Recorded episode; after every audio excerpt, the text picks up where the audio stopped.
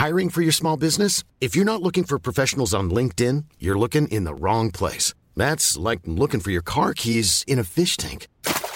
LinkedIn helps you hire professionals you can't find anywhere else, even those who aren't actively searching for a new job but might be open to the perfect role. In a given month, over 70% of LinkedIn users don't even visit other leading job sites. So start looking in the right place. With LinkedIn, you can hire professionals like a professional. Post your free job on linkedin.com slash people today.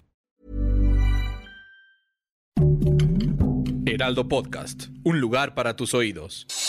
Noticias del Heraldo de México.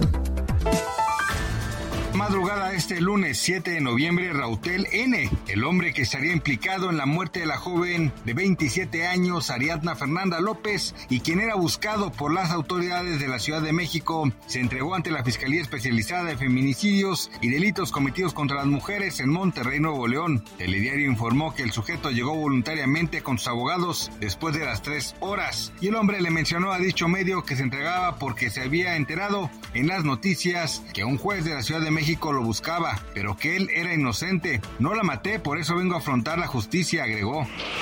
En su segundo día de recorrido por la Ciudad de México para participar en la contienda interna de Morena, el canciller Marcelo Ebrard afirmó que ganará la encuesta morenista para ser candidato presidencial y se comprometió a continuar con el movimiento de la cuarta transformación del país, aunque con cambios.